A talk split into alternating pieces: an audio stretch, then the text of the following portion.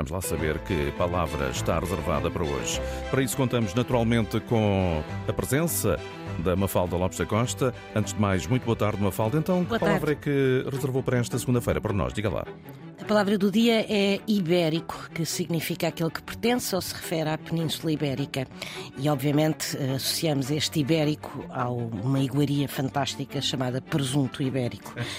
Mas os ibéricos eh, eram os povos naturais da Península Ibérica. E o nome ibérico, segundo alguns historiadores, teve origem no rio Iber, hoje rio Ebro, um dos maiores rios de Espanha e da Península Ibérica, localizado na região da Catalunha e que deu origem origem à designação de iberos. Ora, estes iberos eram um povo que ocupava uma parte da nossa Península Ibérica por ocasião da conquista romana.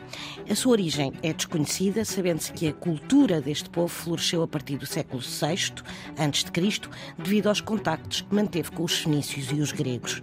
A invasão da península pelos celtas viria a dar lugar ao, ao, à mistinização de, destes dois povos, dos celtas e dos iberos, de que resultaram os celtiberos. Olha, nem a propósito, Mafalda, por falar em ibéricos, amanhã vamos ter um duelo ibérico entre Portugal e Espanha para a Liga das Nações. Olha Exatamente. Muito obrigado, Mafalda. A palavra do dia passa por aqui. Antena 1. É, somos nós. Liga à língua e ao património, à história e à memória. Ligue à Antena 1.